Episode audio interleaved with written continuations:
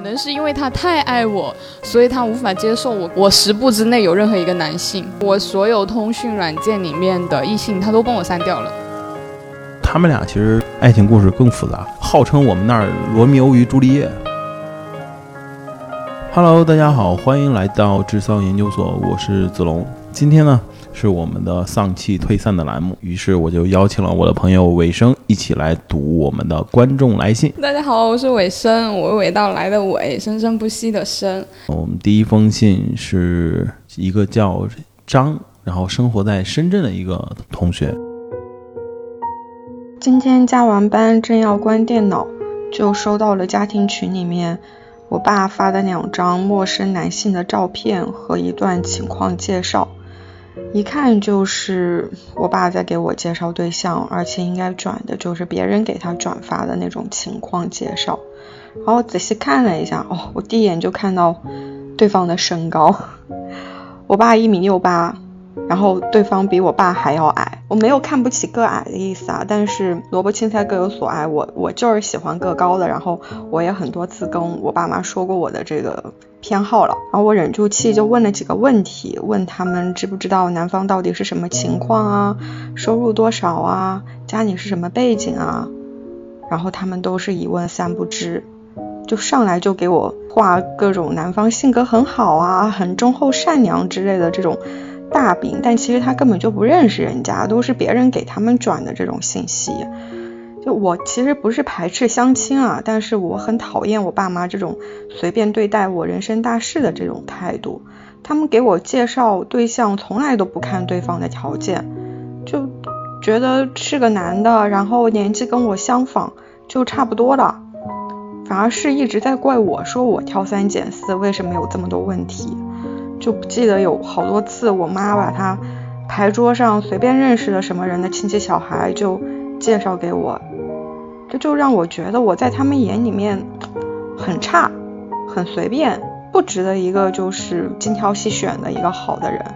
还有他们让我结婚，说的好听是为了说我将来能够有人陪，他们老了心里也有有所安慰。但是唉，拜托他们，我从来都是一个。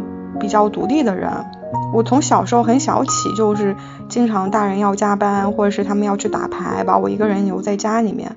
进社会我也独立生活好多年了，我这独立生活很强的。更何况你结婚跟有没有人陪有必然的联系吗？现在这种丧偶式育儿的这种不也很多吗？他们自己的婚姻，他们不也是经常各自过各自的吗？各玩各的吗？他们自己都没有给我树立一个很好的所谓的有人陪的这种婚姻的榜样，为什么还催着让我去结婚，而且好像什么都不用考虑的样子？我已经跟他们讲过很多次，就是我的择偶的标准，然后就是我对于婚姻的想法，但是他们从来都没有听进去过，还是我行我素，所以我就非常的生气，而且我是很明确的跟他们提出了我的就是不满。我说，因为对方在那个里面，嗯，情况描述里面有说一个什么，呃，知道我很优秀啊，以前不敢提啊，嗯。然后我就问我爸妈，我说为什么对方以前知道我优秀不敢提，现在觉得敢提了？让他什么是让他们觉得我没有以前那么优秀了？是我我我自己看，我感觉我只有年纪增长啊，这么多年，除了其他外，我的工作其实是越来越好的，赚的也是越来越多的。那为什么人家就是觉得他以前配不上，现在就能配得上了？那意思就是说我就是因为年纪大了，所以这个条件就自然的下滑了，是吗？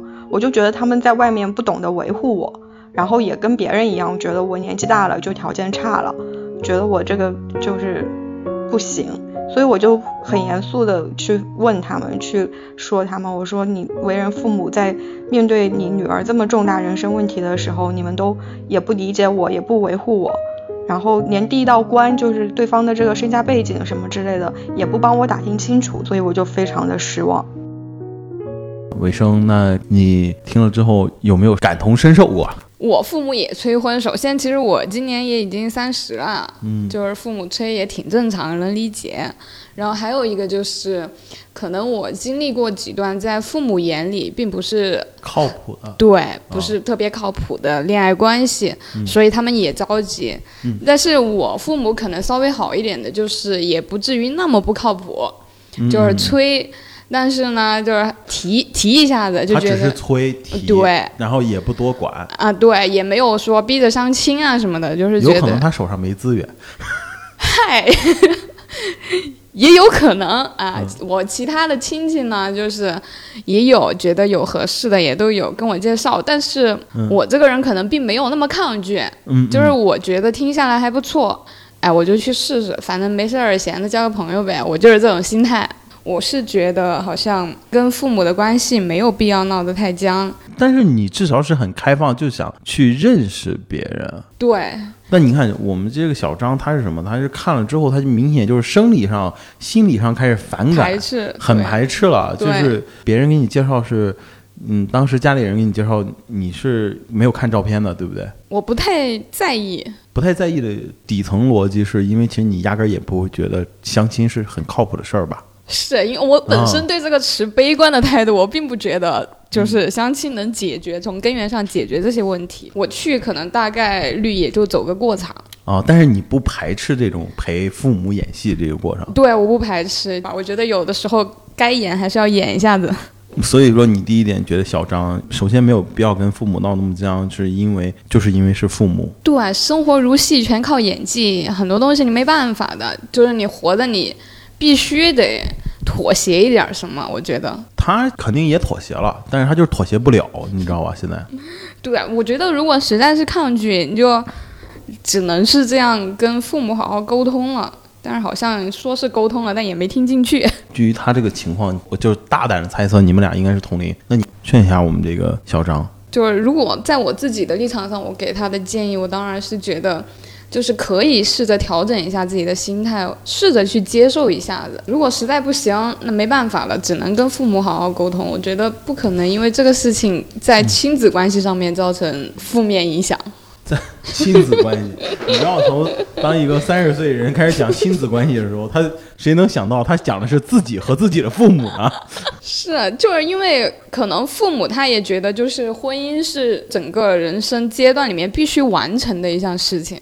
嗯嗯嗯，他们觉得是必不或缺的，但是可能在我们现在人的眼里，可能这就是一个可选项，在父母眼里它是必选项，所以你就老一辈的思想没办法去改变的，我觉得很难，真的很难。他们是那样过来的，你就没办法。还有一个就是我感觉。就包括我父母啊，就是我爸妈催我的时候，经常用的一个话术就是，哎，我最近朋友都会问，哎，你女儿有没有谈恋爱啊？有没有就是结婚的打算啊？就是来自他们的朋友的关心，就是他们感觉也在承受这个压力，他们可能也觉得无法避免，然后只能把这个压力转移到我们身上来。嗯，我觉得有也有这种可能。肯定是有这种可能啊！你想想，我们小时候学习没考好的时候，他们在训我们都是我们那个旁边同事谁谁谁的孩子，人家考试都怎么怎么样，你看看你。所以说，你看长大了之后，那谁谁谁都已经结婚生孩子了。嗯，你你看看你现在，你看就感觉父母这个事情，他就一直都没有变过。是啊，嗯而且但是还有一个就是，如果就是真的从心底里妥协了，真的去敷衍的找个人结婚，嗯然后你可能还要面对的就是他们催生，他们感觉好像有点用哎，催催你就结婚了，然后再催催你又生个孩子，再催催你又生个二胎了。嗯我感觉这是无穷无尽的，觉得实际自己的人生还是在自己手里。当然了，这个道理都懂，我相信小张心里也很明白。那关键就是我们很想知道，我作为一个男孩子，我就挺好奇的，就想问一下，女生被父母这种催婚，你其实心里真的舒服吗？必然是不舒服的，不可能舒服的。我可以理解，但是我做不到顺从。就是你你说我就嗯嗯嗯行听着，但实际怎么做，我肯定还是按我自己的想法来。那有没有一种可能，就是非常直男的一种看法，就有没有会觉得自己会被嫌弃了？会其实我觉得这个点是有点伤人哎。有，肯定有，而且就是可能现在我也认识一些零零后啊，感觉很明显的感觉，他们的父母可能跟我们的父母想法已经不一样了，已经有很多零零后的父母他们会。跟自己的孩子，尤其是女孩子，会跟他们说，就是说，呃，如果你不愿意结婚也没关系，嗯啊，咱们家就是多你一张嘴吃饭没关系，养得起你。感觉他们现在那些零零后的父母，他们会看到很多婚姻负面的东西，他们也会觉得婚姻有好有坏，他们也怕你承担就是不好的婚姻的那些不好的结果，不好的那些后果。但是我们的那一辈的父母，感觉就是。结果一定都是好的，过程肯定是痛苦，只要你忍忍就过去了。只要你忍，结果一定是好的，过程是痛苦的。是的，但这个逻辑也是自洽的，你有没有发现？所以这就挺难的，就是因为他们已经陷入一个思想闭环里面，他们觉得你有一个婚姻，就是有一个人跟你分担生活中的一些不好，他们觉得这是好的，他们觉得这个婚姻必然是幸福的。嗯嗯嗯，甚至包括一些我们同龄人结婚之后，有对婚姻有了一些不好的情况出现的时候，可能我们的父母当初催你结婚的那些父母，他还是会劝你再忍一忍。那是，是因为他给你的建议和决策，他得他得想尽办法说你你这个时候别别离离了啊，那我就输了，你忍忍，有可能我还有机会。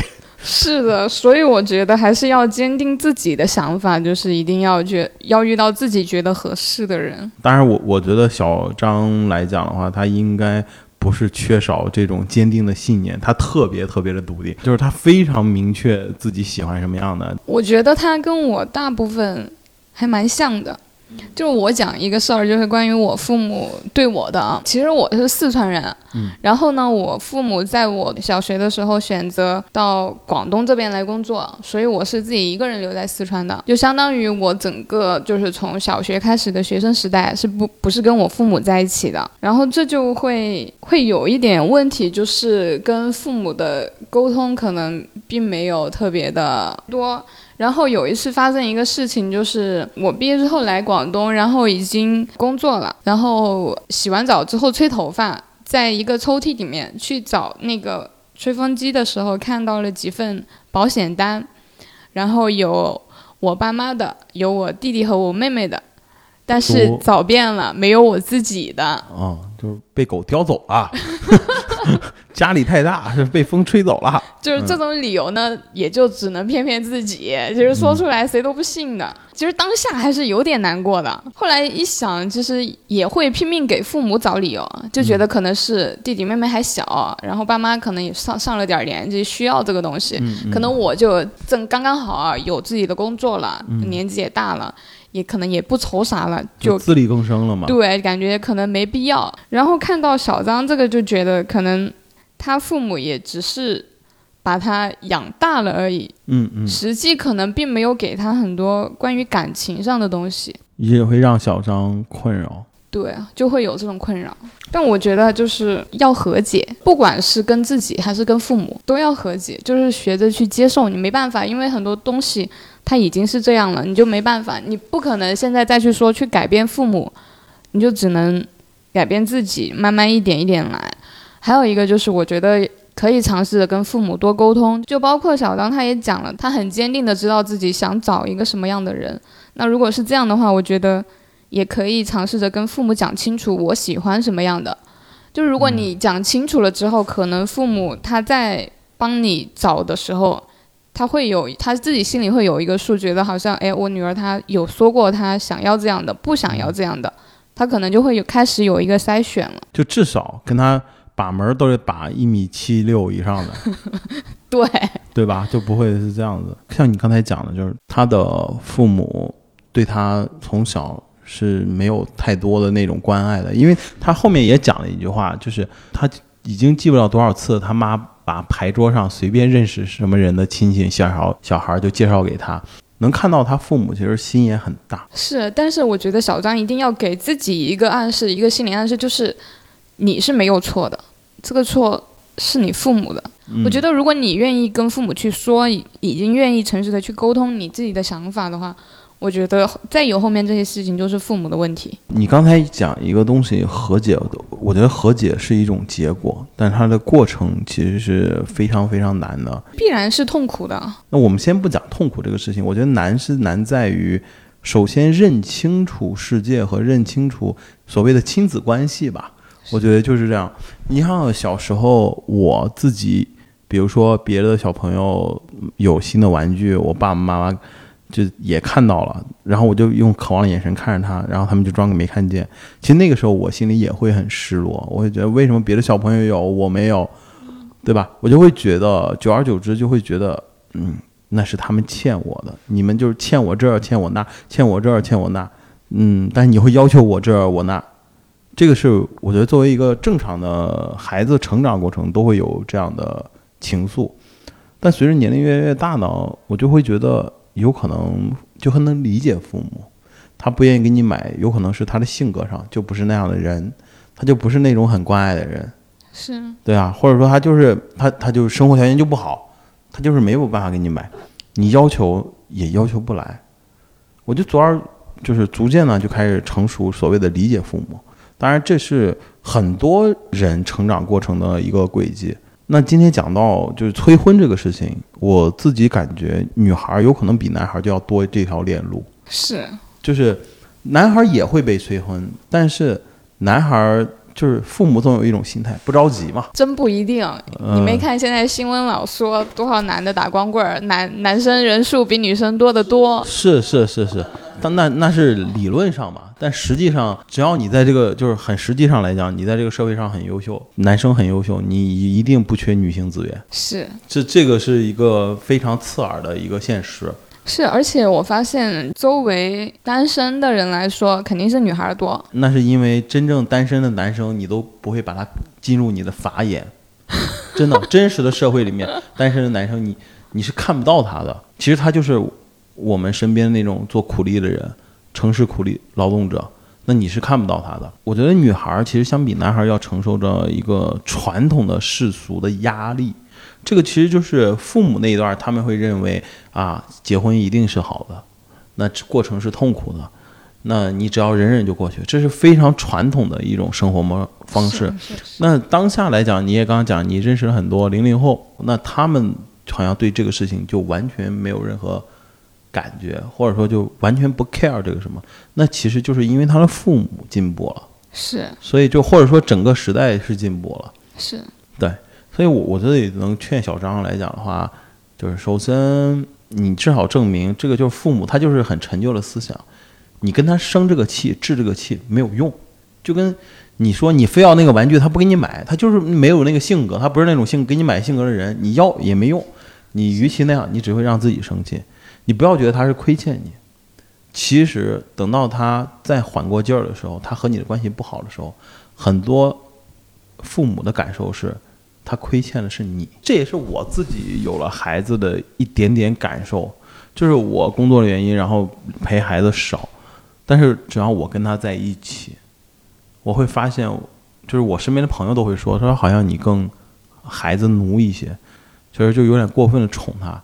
那其实就是我会觉得我好像陪他少，那我就这一段时间就要用双倍的爱去疼他呀，或怎么怎么样。我觉得父母他打心底都一定是爱自己孩子的，只是每个人表达的方式不一样。你想，他父母天天都是打牌那种人，就烟火气那么重，是吧？市井味儿这么重的人，他肯定就觉得，哎呀，你赶紧给你找个老公，那就是那是最好的事儿，这是他的认知上的天花板了。你不要把他的好意。当成一种坏意，是，嗯，就是其实刚刚龙哥讲到，就是父母的亏欠，就是父母的愧疚，嗯，其实我也能感受到，就是因为就是我刚刚也讲了嘛，就是我我父母可能并没有陪伴我整个学生时代，嗯，所以他们自己也知道，然后在后面我工作之后，然后我也到广东这边来之后，我能很明显的感受到，嗯，我的父母对我，嗯，是有一点小心翼翼的。是吧？是，他们也怕我不开心。吃猪脚饭，多给你买个猪脚。是，而且就是在我后面的人生路上，他们不太敢有太多的参与感，他们也不太敢帮我做决定，嗯，他们也会怕冒犯我，或者是怕我不开心，这是能感能感觉到的。但其实这样的感觉也并不太并不太好，因为你能感受到他那个小心翼翼之后，你自己也会愧疚。为什么能让父母对你来小心翼翼呢？啊，嗯但是我觉得这就是双方的和解吧。还有一个问题就是现在啊，你父母还会跟你催婚吗？催我这一次五一回家必然被催。他们会怎么个催法？呃，直接问你到底有没有结婚的打算，你到底有没有在谈恋爱？如果没有的话，我就要帮你想办法了。我也觉得这些父母就很有意思，就是老一辈儿的父母，就是父母干嘛一定要问你到底有没有结婚的想法？你要没有办法，我就来想办法。这是你你自己的孩子，又不是某一个物品，你要搞促销还是咋的？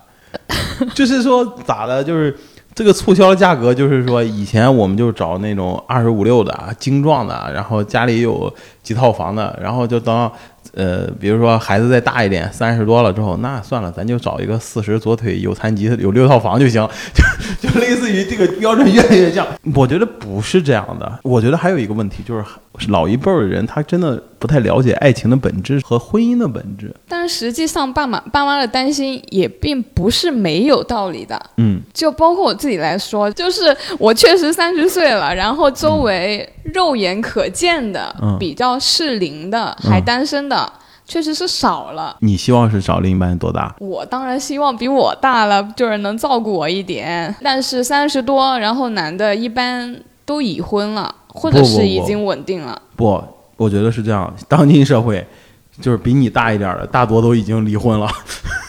男单身的已经大多离婚了。你会考虑吗？就是这种。我可以接受，但是我需要知道真正他们离婚的原因是什么。我希望坦诚的告诉我，哦，就没什么原因，就是想离。那这种就真不行。一段失败的关系，至少能给你一点反思。你需要给我一点你的反思，就包括我自己谈恋爱，我失败了，我也得总结一下为啥呀？这就说明你生活的还挺仔细的。你刚才也讲了一个问题，就是说你觉得你适龄的人很少，就真心的就想问一下，就会着急。我会焦虑，我是真的会焦虑，因为我，呃，我并不是很笃定的独身主义，我对婚姻是有充满期待的，嗯，是有期待的，所以我也是会想找一个人这样子。我觉得就是你要求有可能高了点儿。真没有，我感觉正常一点儿的就行，至少在三观上来说没有特别离谱的，就还蛮正常的。你看，父母也会催，你自己也会着急，那你下一步的打算呢？没有很特别的打算，就顺其自然了。可能会希望自己拓展一下生活圈儿，因为我我还挺宅的，说实话。然后加上路痴属性，就不太爱去外边儿，也很容易把自己走丢，所以会尽量试着扩展一下生活圈儿，就是有兴趣爱好的点都会想着去扩展一下，去嗯认识一些新鲜的人。这是从实际上的角度会去做了一些事儿，对不对？对对对，会去做。就刚才我们在聊这个过程中，我会发现，其实女生她，比如说年龄大一点，然后她感受到就是这种结婚的压力，她本身自己心里是着急的，这个压力就本身就在，然后父母再跟着，然后再讲，原来这是单压力，最后就变成双重压力。比如说有一个女性朋友跟我讲，哎呀，我爸妈要催婚，就是人家要跟我这么讲，我都是想啊，催就催呗，你你你怕啥呀？他催他了，你过你的嘛。但是其实我会觉得，因为很多女生会焦虑。其实他焦虑的并不是催婚本身，焦虑的是自己的这个本身。是，嗯，那当然，我觉得小张你自己那么有想法，我觉得应该是挺 OK 的一个人，不用太在乎这个事情嘛。我自己对感情的一个态度是比较单纯和简单的，我觉得就是喜欢，喜欢才能结婚，要不然没办法结婚。嗯，就是你结婚也得离，所以就得喜欢，一定是找自己喜欢的。你先别管什么有钱没钱，那是婚姻过到最后一定是有柴米油盐。但是如果你没有喜欢，你后面是很难能续航到过去那些生活的柴米油盐的。真的就是智丧的听众也好，还是小张也好，嗯，希望你们真的在感情这个事上，不要因为催婚就来动摇自己最追求的喜欢吧，反正我自己是这样的，我不能说我生活的很好，也会吵架啥的，但是我生活的就会很简单。我觉得简单就是某一种幸福，是这肯定的，我很认同。所以希望大家真的是保持自己的初衷啊，是吧？保持自己的最对感情最简单、最纯真的一个触角，然后去追求自己喜欢。而且有的时候，我觉得自我一点没有什么不好的，更坚定的做自己没什么不好的。对啊，不要太在意，就是哪怕是父母呢，也不要太在意。然后我们来读第二封信吧。第二封信是来自深圳的佑。空窗四年，子女般的聊死了无数接触中的异性，社会时钟还有生理时钟以及家里人都在步步紧逼，就是一直在催婚。但是恋爱这件事真的太难了，经常跟朋友们、闺蜜们说，深刻感觉自己会孤独终老。然后其实我觉得这个问题呢，可以交给龙哥来说一说。龙哥可是家庭美满、子女双全。我先给大家是想讲一下，就是婚姻是婚姻，恋爱是恋爱，这是两个非常不一样的概念。嗯，是，真的是非常不一样的概念，也是两个不一样的阶段。嗯，那现在这个又的想聊的就是恋爱这件事儿真太难了，会体会到自己孤独终老。我觉得不会的。理性的讲啊，你只要降低你的预期，你肯定不会孤独终老。但是现在的人就难就难在，他是不可能去降低自己的预期的。就是我自己五十分，我就想找一个六十分的女生。六十分的女生呢，她人家就想找六十八的男生。六十八的男生 人家更简单，想找九十分的女生。那我为什么不想找九十分呢？我也想找九十分，只是我比较现实。但你让我找四十九分的，我不。我觉得人都是这样，就是我们都会欣赏比自己会觉得自己相比自己优秀的一个人嘛。那理性来讲，什么是优秀，什么是合适，就也是不太一样的，对吧？优秀我们固然是会很喜欢，或者说是合适也可以，他合适你，同时你也会在过程中喜欢上他，嗯，也不是不行。哎，其实我之前有看过一个观点，就是你觉得比你优秀的异性还愿意跟你在一起，然后你还觉得很合适的话，嗯，其实他只是在向下兼容，也不一定。我的看法是，其实有可能也是我向下兼容，因为高端的猎人都是以食物出现。但其实也有可能是自己的某个闪光点自己不自知，然后被异性看到，所以他也会觉得你很优秀，所以也不用觉得是被向下兼容了，其实都很优秀。这个东西其实不是优不优秀的问题，我我自己的感觉就是，现在我为什么会截取这个优这封信？我相信其实我们智丧很多听众他都是单身的女性，呃，我不太了解啊，就是作为一个直男，确实不太了解女性的。怎么想的？我也自己幻想过。假设我是个女生，我如果是真的看到我喜欢的人，我会大胆的去追的。当然，从女性角度又会想，那是否安全？我自己这样搞，是不是让自己的价值太这个男人太容易得到我了？然后他不会珍惜，会有这种想法。关键是你要怎么看自己看这个事情。如果我喜欢他，然后我就想让他喜欢我，我发现这个过程中他不喜欢我，但是他比如说他占了我某些便宜。我只会觉得，OK，这是这个男人的他的问题，或者说他的不幸，他有可能只是得到了某些很肤浅的东西，但是他失去了一个很重要的一个爱人。我觉得这是一个我会这么看这个问题。最重要的就是，我都那么敢爱敢恨，以及很真诚的对自己，我也能很真诚的对别人，我就能找到更好、更真诚的那另一半。我认同，但是。对于女生来说，我觉得应该很难做到。是，这就是男性思维嘛。我这我都说了嘛，这是我男生的思维。对，女生很难做到，因为女生想法就比较多嘛。是，但是如果你用心发现的话，你一定会发发现这个女生对你是不一样的。她会有一些暗示。男生永永远要相信一个东西，就是你不要相信女生说的，哎，突然觉得这个东西很适合你，或者是哎，突然觉得看到这个东西就怎么怎么样。其实你要相信，他一定是时时刻刻想着。所以他才会觉得这个东西适合你哦。就比如说，我是个男生，有一个女生突然跟我讲：“哎，子龙，这个东西特别适合你。”不要认为他是很简简单单的认为适合我，其实是他已经思考了好久。就是因为他时时刻刻可能心里都有你，所以他才会看到某一个东西觉得很适合你。有也不代表就是有感情啊，有可能还是一种，比如说就是那个人谁他妈真烦人。他妈烦死他了！每天看他都烦死了，那也有这种可能性啊。他烦死你，他一定不会这样讲。他烦死，应该女生如果烦一个男生，应该怎么讲？不理你。他甚至觉得跟你说一句“我讨厌你”都是很讨厌的事情。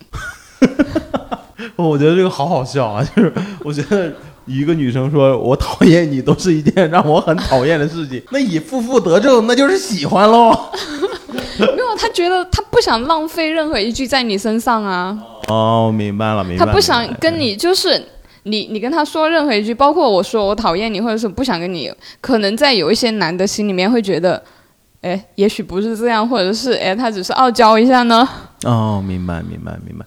那尾声，我我我挺想问一下你啊，就作为一个独立女性，那你现在会觉得就像又这种感受吗？比如说时间越来越紧迫，然后同时你也会觉得恋爱这件事儿太难了。我是觉得恋爱这件事情是需要水到渠成的事情，我不喜欢带着目的性，就是我认识一个人，可能就只是认识了一下而已，可能并没有带着那个想要交往的那个目的，嗯，就没有很去带入这个事情。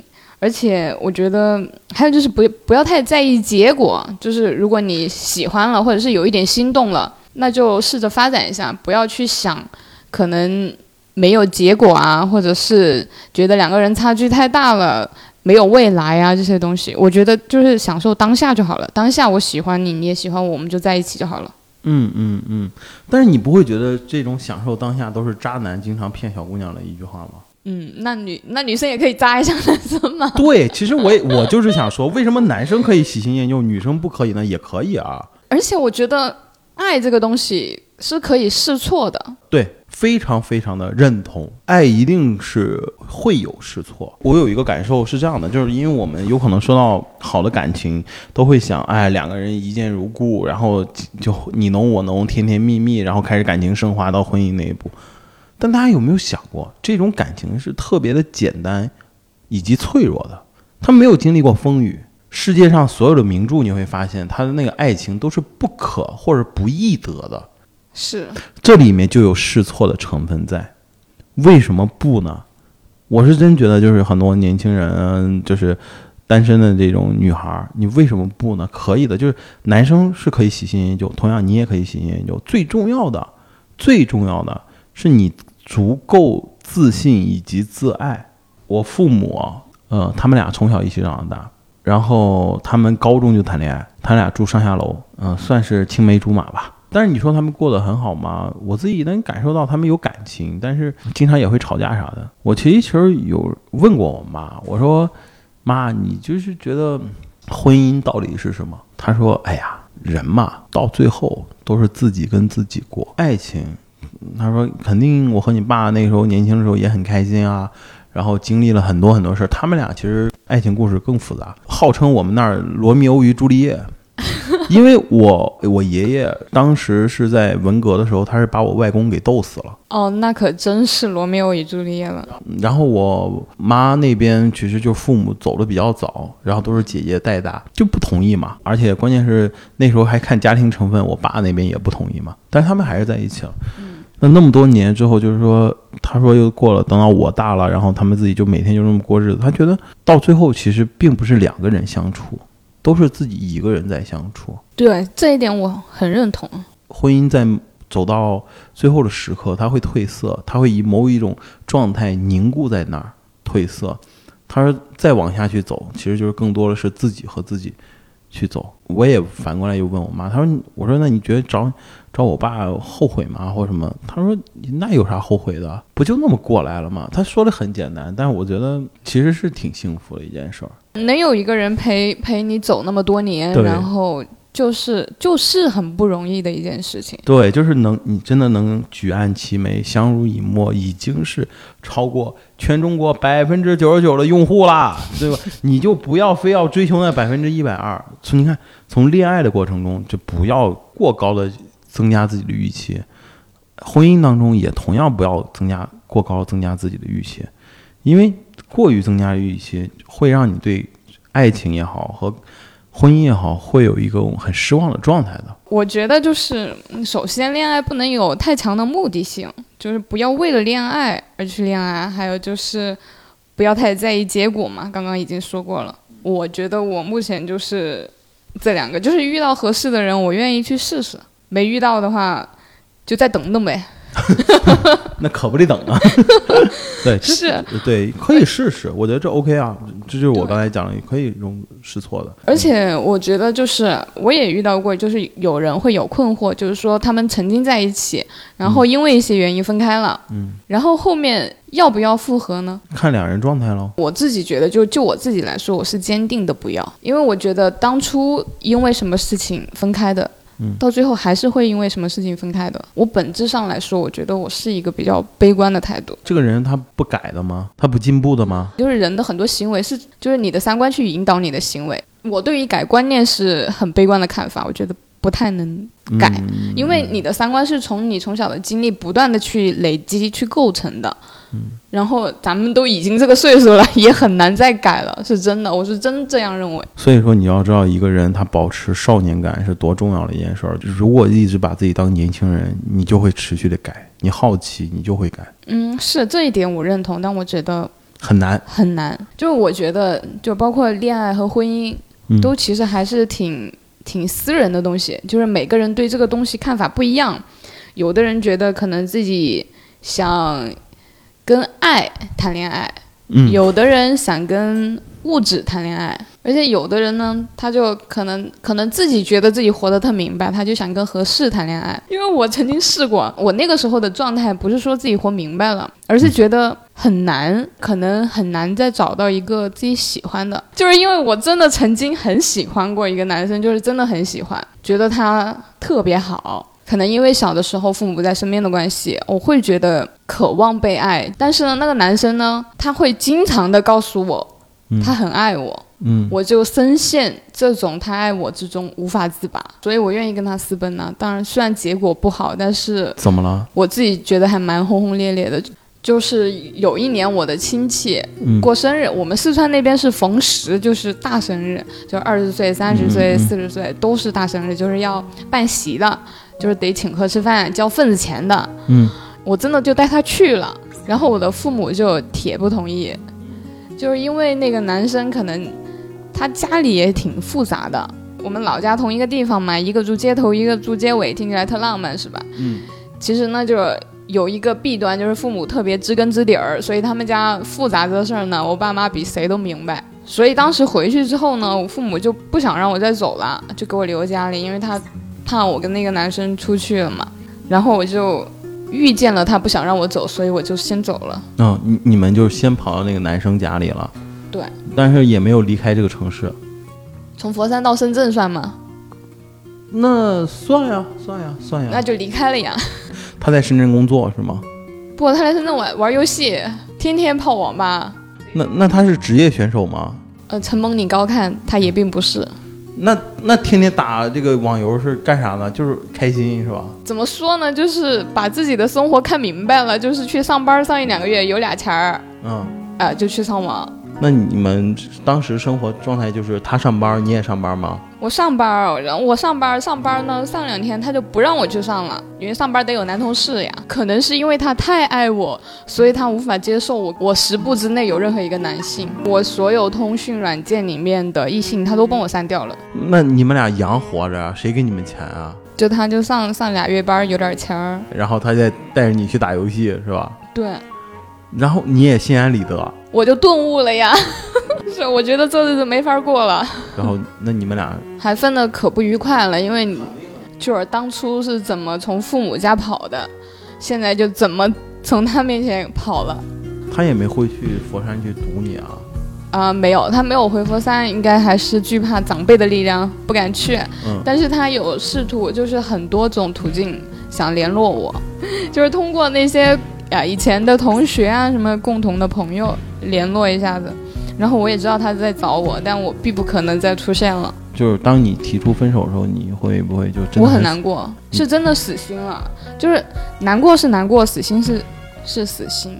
嗯，就是无论他后面再怎么样，呃，哭也好，怎么样跟我说也好，都不可能了。应该还算一段比较特别的经历了。你是在鼓励他也要去轰轰烈烈爱一场吗？我觉得如果遇到他真的那么喜欢到那份儿上的，为什么不可以呢？哟，你听到了没有？就是尾声的意思，就是说他曾经那么犯过浑啊，是他曾经那么傻过，然后也去私奔，但是他现在依然相信爱情，他都还是愿意大胆的去认识自己觉得还可以的男生。是所以说，我觉得又也希望你能像尾声那说的那样，给你一点点启示吧。对，我就觉得女孩应该更大胆一点，为什么不呢？怕坏男人太多了，欺骗我感情，还骗我钱，对，你知道他坏，你自己留个心眼儿就好了呀。但是你不能因为他坏，你就不去做，在你们眼中，就坏人有。我觉得不是坏人，其实大家都不是坏人，就是很多人面对欲望吧，他很难自拔。就是所有所有做坏事的根源都是因为有那个欲望。其实有很多所谓的渣男是真渣男，他就是他是那种，他真的很喜欢你，他也真的很爱你，但是他就想跟别人搞一腿，你没办法，他跟谁都是真的，就有也有这样的人。那你说这种人是什么问题？其实就是他非常非常的不理智，以及他没有自控力很差，就是他对欲望的把控就不行。女孩都是福尔摩斯，就是如果他真的那么渣，他是个海王，我你可以感受到的，就不要欺骗自己。你觉得一件事情不对劲了，他就是不对劲了，你不要去帮他找理由。明白？就是他是海王，然后你发现了之后，你会怎么办？对啊，你就果断的离开，哦就不要想着他会好的，也不要，也真的不要觉得自己能够让他浪子回头。我不太认同。还是那句话，就是你看你的另一半是不是那种属于持续进步和进化的那种人。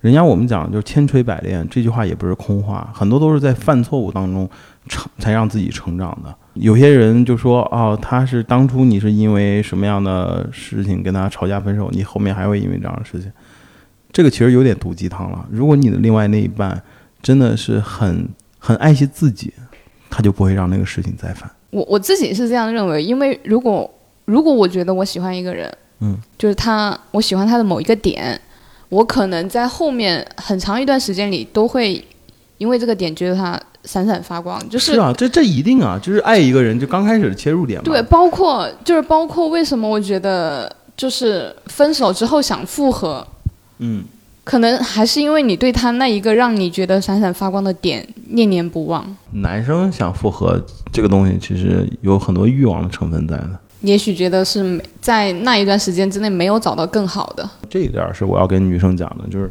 有很多男生会是会是这样，但是我觉得牛逼的男生是什么？就是不为所动，分了就是分了。有一种男的，就是我自己都很敬佩，就是有很多女生会倒贴呀，或者说是怎么着啊，一般男生是把持不住了。但是这种男生，他有自己的目标和独立性，他压根儿就不会正眼看一眼，就是低头干自己的事儿。但是这种男生就是做什么事儿都能做成，就是我自己都很佩服。当然，网上也有一个很搞笑的一张图嘛，就有一个男生在那打游戏的玩 DOTA，然后他女朋友就是一个萝莉黑丝，就很性感，然后穿的又很少，然后在那旁边，但是他目不眼睛的目不转睛的在那打游戏，就很多人说什么这直男啊什么的，不，这就是专注，这是专注。这种男生反而是在我眼中是觉得很性感，我很喜欢专注的男生，很有魅力，但是很少，男生还是挺专注的啊，男生其实都有为自己专注的一个部分。可能有专注的部分，但是很难看到他这一个点，嗯嗯嗯，明白，明白很难。去发现。最后呢，你给一个，要不然给优再说一句啊。我希望他不要太重视这个事情，就是恋爱嘛，锦上添花的事情，就是如果没有过好自己也很好。顺其自然就好了。是的，它是嗯自然而然发生的，就是在某一天某时某刻，它突然就向你走来了。今天我和伟生跟大家读两封信，一个是小张同学的催婚的，还有一个是佑，他觉得自己在恋爱上已经不相信爱情。其实我觉得本质上是一件事情。我觉得现在我们生活虽然很难，尤其对感情有太多的不信任啊，包括有一些迷茫啊，但是呢，我觉得其实更应该正视自己的内心的欲望，然后要对自己真诚，你才能找到另外一个真诚的人。同时呢，要有一些勇气，就不要怕错，或者说不要害怕失去或试错，因为每一次尝试对你来讲都是一个可能性。但如果你不试，就真的是没有一点可能性。那也希望我们之上所有的听众在未来吧，能都能很快的找到自己的另一半。是，希望大家未来恋爱顺利。希望大家每一个人在自己的感情路上能尽可能的顺利吧。那如果在过程当中你有怎么样不开心的事情，都可以跟智丧分享。那我会拿着大家的信跟大家读一遍，然后也说一说我的一些看法。那希望能帮助到大家。呃，今天的智丧研究所也要到这里，也接近尾声了，要跟大家说声再见了。嗯，好的，接近尾声，尾声就在这里哦。好，再见。好，拜拜。拜。